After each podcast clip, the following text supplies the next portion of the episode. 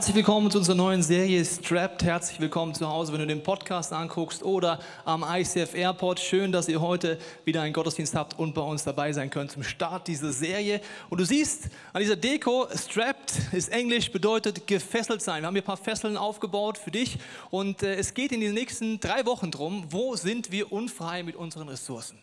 Ich lese dir eine Bibelstelle vor und die Hobby-Theologen muss ich heute äh, enttäuschen. Es gibt nur eine Bibelstelle in dieser Predigt. Bisschen wenig, ich weiß. Aber heute möchte mal nicht theologisch argumentieren, sondern logisch. Ja? Wir werden einfach nur mal Kopf und Herz anschauen und überlegen, ob das alles Sinn macht. Das sind alles biblische Prinzipien. Ich kann dich, auch wenn es beruhigt, danach lauter Bibelstellen dazu sagen. Aber ich will heute bewusst mal eine nehmen, die erklärt dir die Serie und habe dann für die Hobby-Theologen keine Nahrung mehr. Sprüche 22, 7. Der Reiche hat die Armen in seiner Gewalt. Wer Geld leihen muss, wird zum Sklaven seines Gläubigers. Wer Geld leihen muss, wer Schulden aufnimmt, ist ein Sklave. Das Wort heißt gefesselt auch oder strapped auf Englisch. Und jetzt sagst du vielleicht heute, wenn du hier drin sitzt oder zu Hause oder am Airport sitzt, sagst du, ja, warte mal, also so wie diesem Star-Trailer, also ich, ich laufe nicht so rum, ich bin gefesselt, ja, das bin ich ja nicht. Aber vielleicht hast du schon mal folgende Sätze gedacht oder ausgesprochen, zum Beispiel, ich hasse meinen Job. Ich würde gerne den Job ändern, aber es geht einfach nicht dann bist du gefesselt in deinen Finanzen. Du kannst den Schritt nicht gehen, vielleicht sogar nach deiner Berufung leben, weil du keine Möglichkeiten hast von deinen Ressourcen her. Oder jemand sagt, ja, ich würde ja gerne heiraten, aber das können wir uns einfach nicht leisten. Oder, ja, also ein Kind hätte ich schon gern, aber das geht finanziell nicht. Oder, dass jemand sagt, eigentlich würden wir gern, dass einer von uns als Ehepaar zu Hause bleiben könnte bei unseren Kindern, aber das geht in München einfach nicht. Dann bist du gefesselt. Oder jemand sagt, ja, ich würde ja so gerne hungernden Kindern in Afrika oder wo immer Geld geben, aber ich habe schon zu Hause drei. Sitzt tief, hungernde Kinder. Ja, also ich habe ich hab keine Möglichkeit, ich bin wie gefesselt, ich kann es nicht tun. Oder er sagt, ich würde ja gerne spenden in die Kirche. Aber es geht einfach nicht. Es reicht nicht.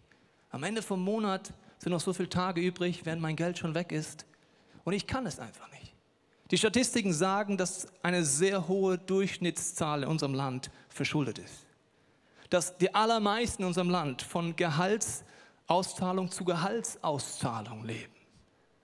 Und wenn du dir anguckst heute, warum reden wir als Kirche über diese Themen? Wenn du das erste Mal da bist, hast du dir einen der besten Sonntage ausgesucht, weil ich erkläre dir sehr viele Dinge, die tief diese Kirche ausmachen, warum wir Dinge tun, die wir tun. Warum geben wir Geld aus? Wie funktioniert das bei uns mit den Finanzen? Und äh, es gibt nur eine einzige Institution, die ich mir gekommen ist, die sich leisten kann, immer mehr Geld auszugeben, als sie einnimmt. weißt du, wer das ist? Die deutsche Regierung. Das ist kein politisches Statement, ist einfach ein Statement. Also, ich weiß nicht, ob die Nachrichten mal, ich weiß, also, weiß nicht, wie es dir geht, wenn du die Tagesschau oder die heute oder was auch immer nach, denke ich mir, Jungs, Mädels, meint ihr das jetzt ernst? Da stellen sich eine Politiker hin und sagen, gute Nachrichten. Wir haben die Neuverschuldung, allein dieses Wort finde ich genial, die Neuverschuldung so niedrig gehalten wie schon lange nicht mehr. Und alle, wuh, wuh, toll. Hm. Machen wir Zinsen noch weiter runter. Also man muss ja kein Wirtschaftsfachmann sein. Das hat meine Mama mir schon beigebracht. Wenn du mehr ausgibst, als du einnimmst, geht das auf Dauer schief. Und selbst wenn unsere Staaten noch so viel Geld nachdrucken, irgendwann crasht, das weißt du ganz tief auch. Deswegen haben wir oft auch Zukunftsängste. Und ganz ehrlich, die sind gar nicht so unberechtigt, die Zukunftsängste. Weil das kann gar nicht aufgehen. Unser Staat ist gefesselt sagen so Sätze, wir können das nicht tun. EU ist gefesselt. Wenn irgendein Land seine Ziele nicht erreicht oder sagt, wir machen nicht mit oder gebt uns schon Geld, dann wissen sie, dass spätestens die deutsche Regierung sagt, ja, wir können ja nicht dieses Land bankrott gehen lassen. Da müssen wir einfach in dieses Fass ohne Boden Milliarden reinballern. Wir können nicht anders. Unsere Regierung ist gefesselt. Die meisten Haushalte in unserem Land sind gefesselt. Die meisten Christen sind gefesselt, entweder durch Schulden oder durch Vorstellungen, wo Geld uns auf eine Art und Weise dominiert, die uns unfrei macht. Und warum reden wir über Geld? Ich glaube, es ist das sichtbarste Zeichen für dein Herz. Es ist das sichtbarste Zeichen, wie deine geistliche Verfassung eigentlich ist. Ein von zehn Bibelversen in den Evangelien, das ist Matthäus, Markus, Lukas, Johannes für die Hobbytheologen, genau in diesen vier Evangelien ist jeder zehnte Vers geht über Geld. Fünfmal mehr redet die Bibel über Geld als über Glaube und Gebet. Warum ist das so oft drin? Ich könnte dich heute zuballern mit Bibelversen. Darum geht es mir heute gar nicht. Mir geht es einfach nur darum, Gott hat etwas für dich vorbereitet, wo keine Fesseln sind. Er hat gesagt, wenn Jesus frei macht, der ist wirklich frei. In seinen finanziellen Entscheidungen, aber auch in anderen Lebensbereichen. In der Vorbereitung habe ich mir ein paar Feedbacks durchgelesen von der letzten Serie, wo wir im Flow gemacht haben. Wenn du gar nicht da warst, kannst du noch gerne dir das angucken oder das Booklet dazu nehmen, wo viele, viele hunderte E-Mails kamen, wo Leute sich bedankt haben, dass sie geistliche Prinzipien angefangen zu leben. Weil weißt du was? Es ist heutzutage vollkommen normal, Schulden zu haben. Je jünger, desto mehr Schulden haben wir fast schon. Jugendliche bei mir an der Hauptschule haben schon Schulden. Das ist ein vollkommen neues Phänomen. Und wenn man dann so Mitte 20 ist, kommt man auf die Idee, Mensch, mein Vater, der ist so 50, 60 vielleicht gerade. Der hat ein Haus. Das will ich auch. Der hat da Jahrzehnte für gearbeitet. Ich will's jetzt. Der hat ein dickes Auto. Das will ich jetzt. Wir haben eine sehr coole Gesellschaft, muss ich sagen. Wir wollen alles jetzt. Wo unsere Eltern Jahrzehnte für geknechtet haben, das wollen wir einfach jetzt. Kauf heute, zahle in zehn Tagen. Ja, super Idee. Oder 0% Finanzierung, dann habe ich das Geld trotzdem noch nicht. Wir können uns so drin verschlingen, bis wir komplett gefesselt sind und dann sagen wir so aussetzen, ich würde ja gerne spenden, ich würde gerne etwas Gutes tun, ich würde gerne das tun, aber ich kann es einfach gar nicht. Und wir wollen heute uns etwas anschauen. Ähm, ich habe gesagt, das erste Mal da ist sehr interessant. Es gibt so einen Jahresbericht bei uns, den gibt es auch oben, den kannst du dir angucken, wo drin steht zum Beispiel vom letzten Jahr, wie viel Geld hat diese Kirche durch Spenden eingenommen und was wurde damit gemacht. Sehr interessanter Bericht. Wer das erstmal aufliegt, denkt sich, abgefahren. Das sind alles freiwillige Spenden. Wie geht das? Weil weißt du, wir kriegen keine Kirchensteuer, wir würden sie gerne nehmen, aber wir kriegen sie nicht. Das kriegt einfach die katholische und die evangelische Kirche, sondern wir leben von freiwilligen Spenden. Das bedeutet, dass Leute in diese Kirche spenden. Und wir sind ein gemeinnützig mildtätiger Verein, das ist in Deutschland so geregelt dass wenn man sozial und non-profit-mäßig sich engagiert, gewisse Bedingungen erfüllen muss und dann hat man Steuervorteile. Das heißt, wenn du hier hinspendest, kannst du es dir von der Steuer wiederholen. Und deswegen schaut das Finanzamt ganz genau drauf, was wir hier so machen. Ein sehr gutes System. Deswegen fragt mich jemand, Tobi, wie wird eigentlich sichergestellt, dass hier die Pastoren dieser Kirche sich nicht bereichern? Sag ich, da gibt es einen Staat und der hat ein Finanzamt. Und wenn du das machst, hast du ruckzuck alle Steuervorteile weg und bist nicht mehr gemeinnützig mildtätig. Da gibt es Heeren von Beamten, die darauf schauen. Das Lustigste war, ich muss kurz erzählen, das war wirklich lustig. Wir wollten mal in den ersten Jahren, wir, kannten wir uns rechtlich noch nicht so ganz aus, da haben wir gedacht, wir wollen jedem unserer Mitarbeitern so eine Kaffeetasse schenken als Dank, Dank für ihr ehrenamtliches Engagement für 5 Euro. Dann kam das Finanzamt und hat gesagt, was haben Sie da gemacht? 5 Euro Kaffeetasse für die ehrenamtlichen Mitarbeiter? Das ist Mitarbeiterbereicherung, das ist gegen das Gesetz. Wieso? What? Also die Gesetze werden in Deutschland schon ein bisschen schräg. Aber gut, Sie haben auch ihren Vorteil.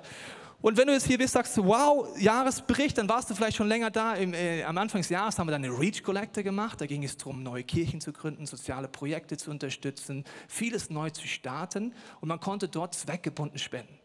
Innerhalb weniger Wochen haben Menschen hier in diesem Raum, in unseren Locations oder deutschlandweit 200.000 Euro zugesagt. Wenn man dann drin sitzt, denkt man, was ist hier los? Wie geht das, 200.000 Euro? Dann, wenn du noch länger dabei warst, hast du gehört, im Dezember letzten Jahres haben wir gesagt, wir ziehen ein neues Office um.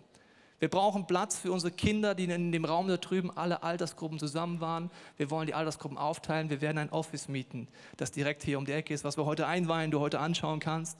Und haben gesagt, es wird dreimal so groß sein, das heißt auch dreimal so teuer, logischerweise. Plus bisschen X, weil München geht mit Immobilienpreisen, hast du vielleicht auch Privatpersonen gemerkt, leider ein bisschen nach oben immer.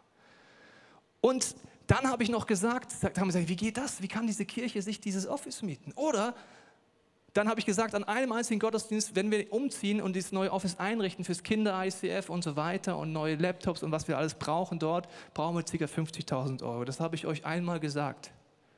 Und danach hatten wir das Geld. Wie geht das? Wenn du erstmal da bist, denkst du, wow, hier scheint irgendwo so ein Goldesel zu sein.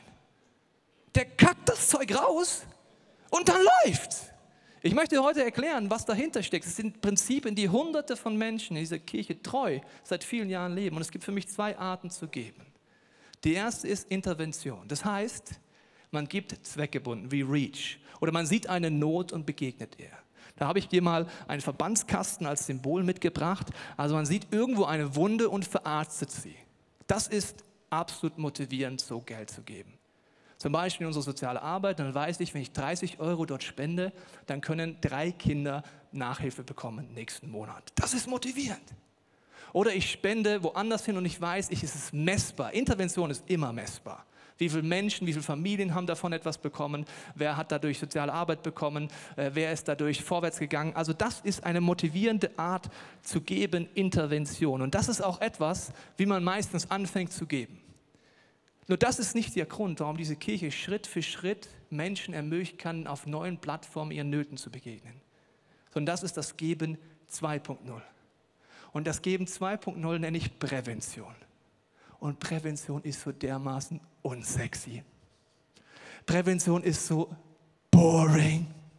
Prävention kannst du nicht messen, also ist mal ganz ehrlich. Prävention heißt zum Beispiel beim Inlineskaten sowas anzuziehen, das sieht scheiße aus. Beim Fahrrad einen Helm anziehen. Mein Sohn ist fünf Jahre alt, der muss einen Helm ausziehen und dadurch muss ich jetzt auch wieder einen Helm anziehen. Verstehst du? Weil sonst bist du pädagogisch am Limit, wenn du deinem Sohn erklärst, ja, du musst dich nicht, ja, ist klar, ne? Und dann schaue ich in den Spiegel, Mann, meine Frisur ist kaputt. Also Prävention macht keinen Spaß irgendwie, oder? Und Prävention kann man auch gar nicht messen. Prävention heißt, wenn du zum Beispiel in einer Ortsgemeinde Geld gibst, und das ist das Prinzip vom Zehnten aus der Bibel, dass ich 10% meiner Ressourcen, meines Geldes in meine Ortsgemeinde gebe, dass dadurch Plattformen und Angebote entstehen, die präventiv wirken und die kann man leider nicht messen. Wie viele Ehen werden nicht geschieden?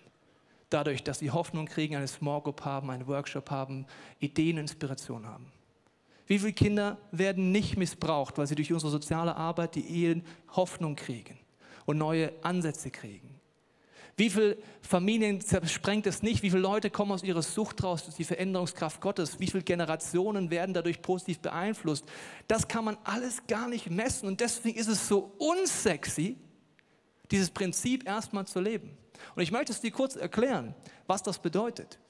Gott hat die Idee in der Bibel, dass er sagt, okay, wenn du 10 Euro hast, also es wären jetzt hier 1, 2, 3 und mein Sohn hat im Urlaub äh, zum ersten Mal Taschengeld bekommen, 1, 2, 3, 4, 5, 6, 7, brauche ich noch 3, 8, 9, 10. Und zwar 1 Euro am Tag, weil wir Eltern sind ja schlaue Füchse.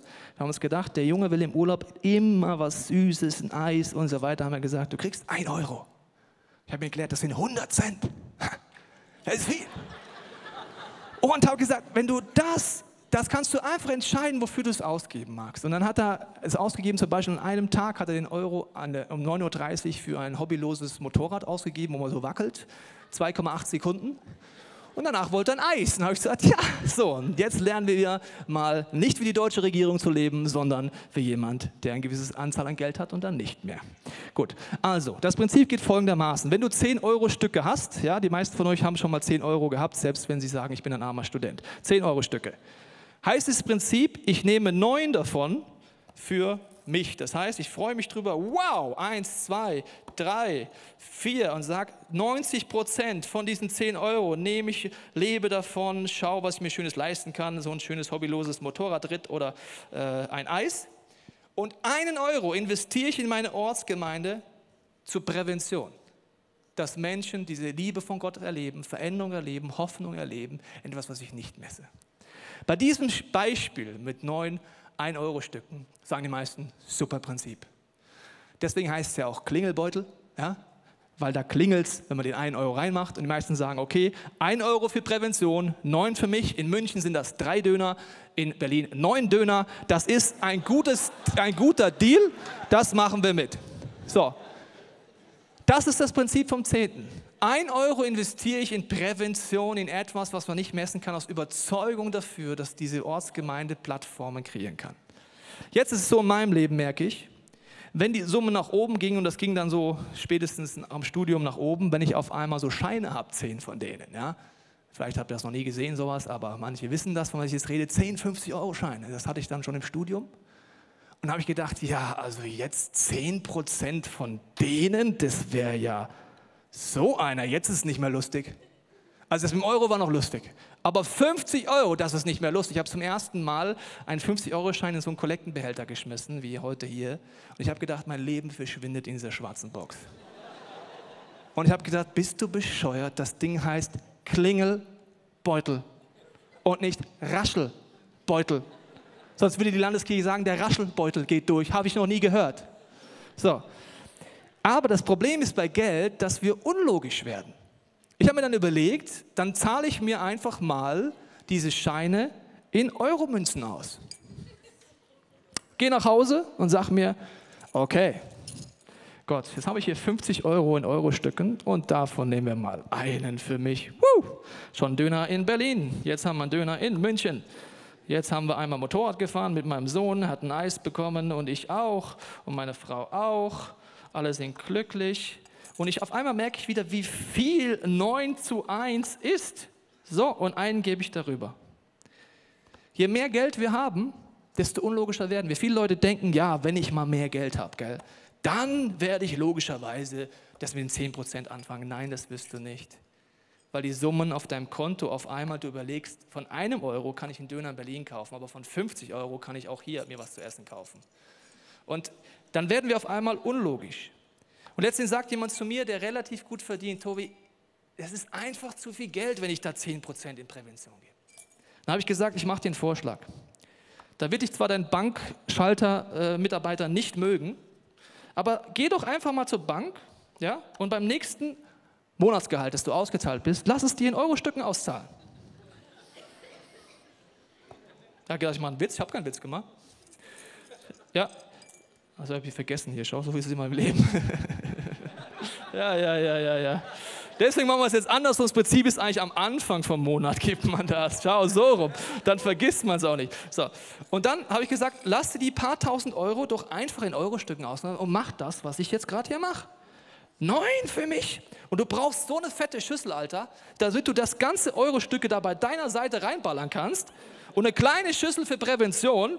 Und dann mach's mal. Sagte, ja, okay, ich hab's verstanden, ich mach's nicht, aber es ist ja okay. Wie gesagt, ich will einfach mal kurz unser Herz und unser Hirn ansprechen. Und so kann man das immer weitermachen. Du merkst, ich habe Ausdauer. Ja? Und dann kannst du sagen, ich habe den Punkt schon lange verstanden, Pastor, mach was Neues, aber ich mache nichts Neues.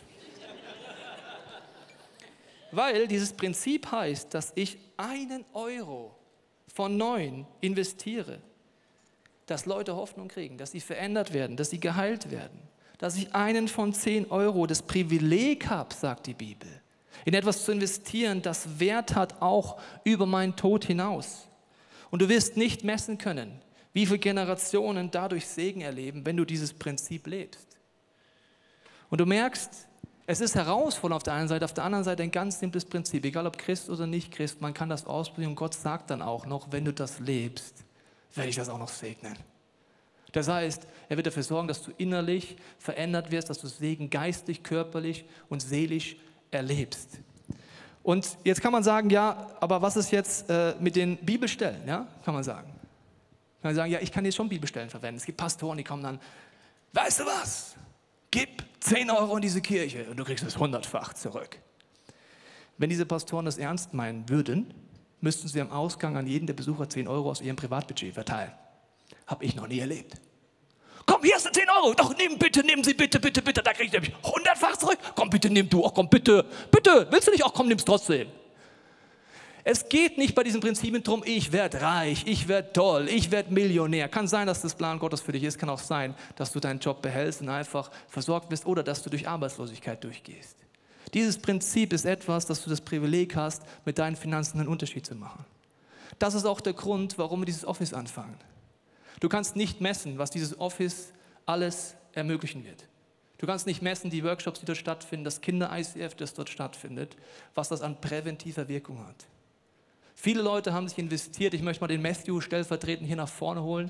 Er hat in den letzten Wochen viel investiert, nicht nur äh, von seinem Geld, sondern vor allem von seiner Zeit dafür, dass dieses Office eingerichtet wird. Ein Applaus für Matthew. Da ist er. Matthew, du bist Innenarchitekt und äh, begabt von Gott in, dieser, in, dieser, in diesem Metier, sage ich mal so. Deswegen ist es ein großes Privileg als Pastor. Ich kann dann einfach zu unseren Leuten sagen, äh, fragt Matthew. Ja? Also wenn es um Einrichtung geht, fragt Matthew. Ich habe das Office übrigens das erste Mal gesehen, als es eingerichtet war.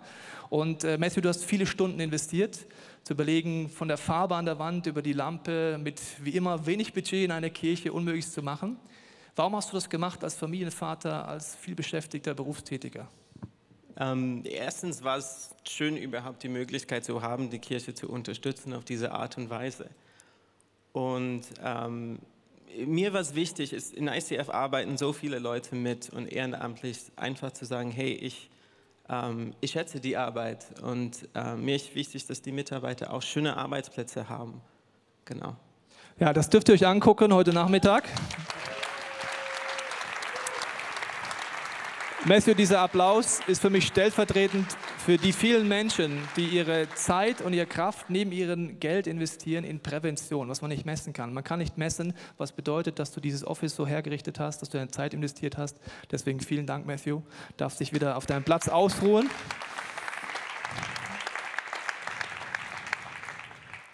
Ich habe gesagt, es ist etwas, was erstmal gar nicht sexy ist, was man erstmal sagt, brauche ich das überhaupt? Ich glaube, dass die Kirche die Hoffnung der Welt ist. Das bedeutet, wenn du dort Geld investierst, einen Unterschied macht. Ich möchte dir zwei Geschichten vorlesen, weil heute Morgen habe ich als Vorbereitung auf diese Predigt E-Mails gelesen, die ihr und Leute mir zugeschickt haben, wo Gott sie verändert. Und wenn du das hörst, lass mal auf dich wirken, was bedeutet. Dass Menschen dahinter standen, viele, viele Hunderte in dieser Kirche, die dieses Prinzip leben, eigentlich im Verhältnis nicht viel zur Verfügung stellen, aber dadurch durch diese Präventionskraft Heilung und Veränderung passiert. Ich lese dir mal die erste E-Mail vor. Hallo Tobias. Gerade die Adlerreihe ist eine Predigtserie, die wir hatten, habe ich geradezu verschlungen oder aufgesogen oder wie man es auch nennen möchte. Sie hat mich so sehr angesprochen, ich möchte euch als Team ganz herzlich dafür danken, dass ihr das Thema Adler aufgegriffen habt. Für mich etwas ganz Besonderes. Es hat mich bestärkt, mein Leben nicht aufzugeben. Vielleicht in Kurzform eine kurze Erklärung. Ich bin verheiratet und habe zwei Töchter. Letztes Jahr war ich so in einem Tief, dass ich mein Leben ein Ende setzen wollte. Ich habe eine sehr schwierige Kindheit bis zum 21. Lebensjahr hinter mir, das von Missbrauch, Vergewaltigungen und Gewalt geprägt war.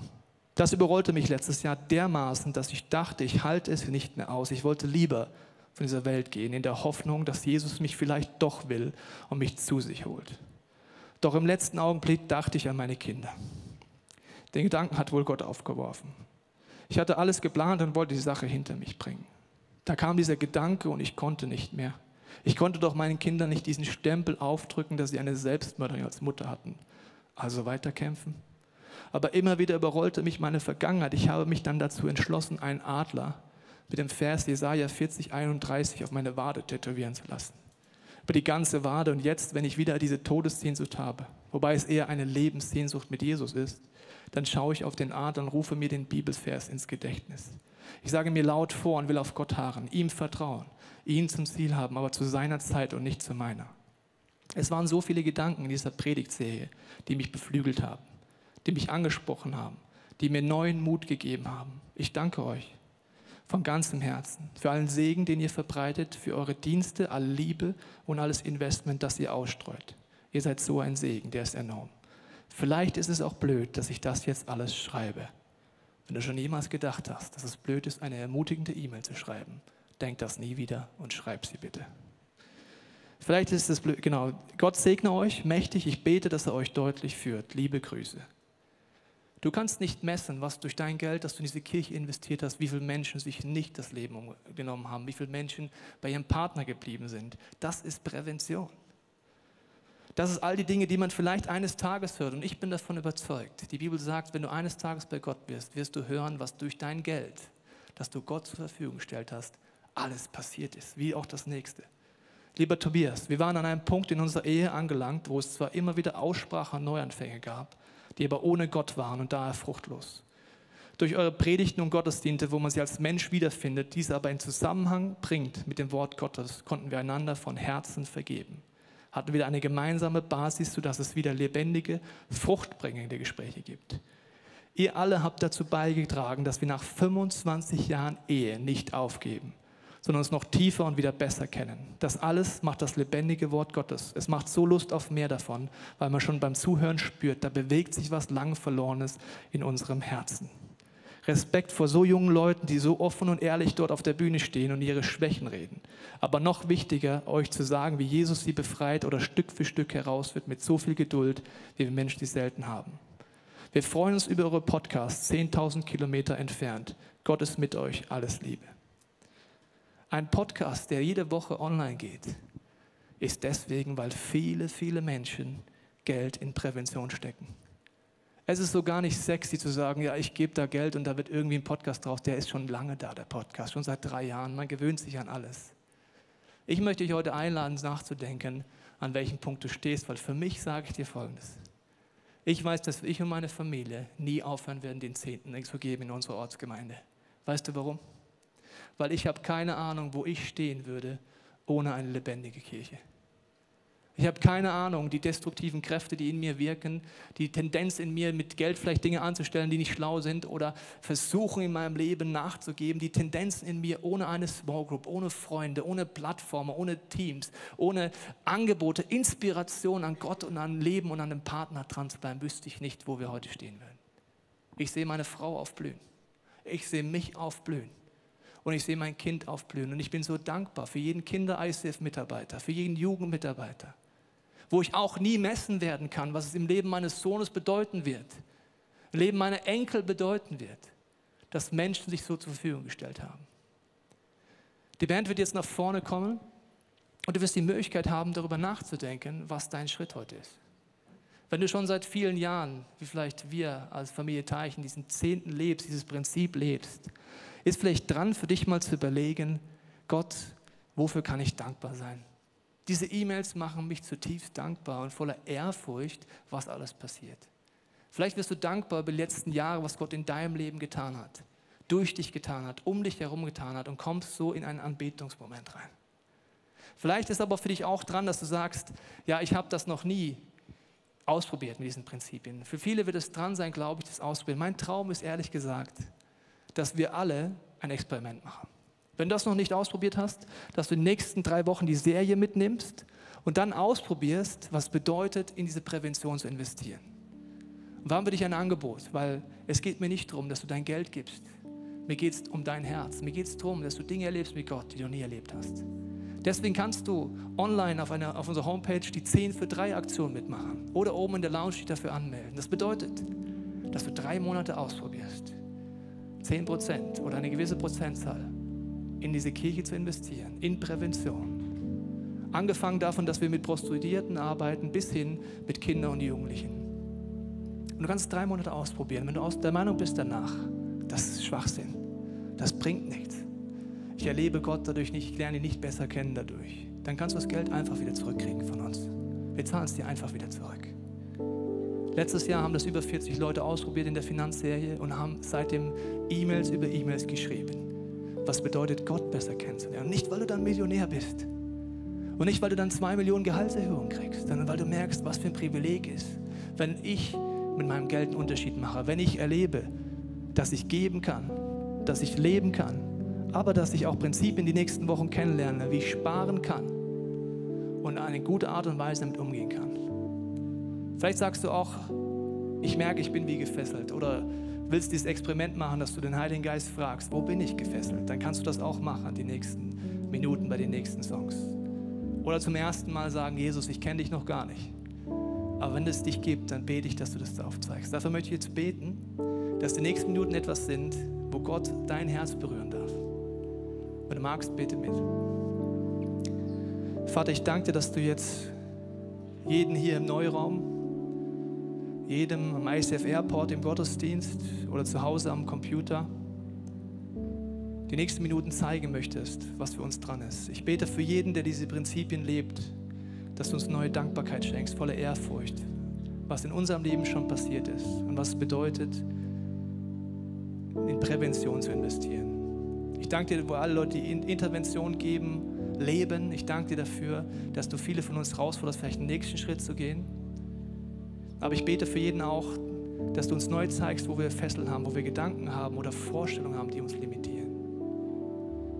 Jesus, du weißt, dass in unserer Gesellschaft viel normal ist. Es ist normal, Schulden zu haben. Es ist normal, sich scheiden zu lassen wegen Geldstreit. Es ist normal, nicht frei entscheiden zu können, weil die Ressourcen mich limitieren. Und du hast gesagt, wenn der Sohn frei macht, er ist wirklich frei. Und deswegen bete ich, Heiliger Geist, dass du jetzt die nächsten Minuten nutzt, um jedem von uns zu zeigen, was dein Angebot für uns ist.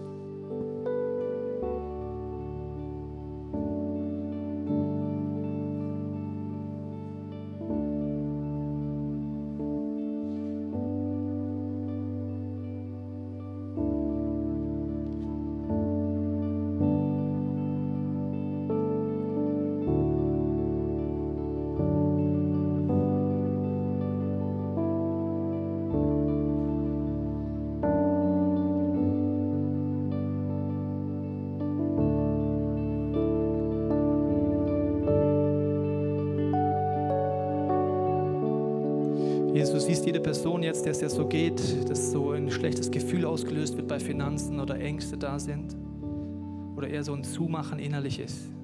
Ich bete, Jesus, dass du jetzt dafür sorgst, dass wir dein Wesen besser kennenlernen. Du sagst, wir können dir vertrauen. Du meinst es gut. Du hast Prinzipien für uns vorbereitet, die zum Leben dienen, die uns Freiheit führen.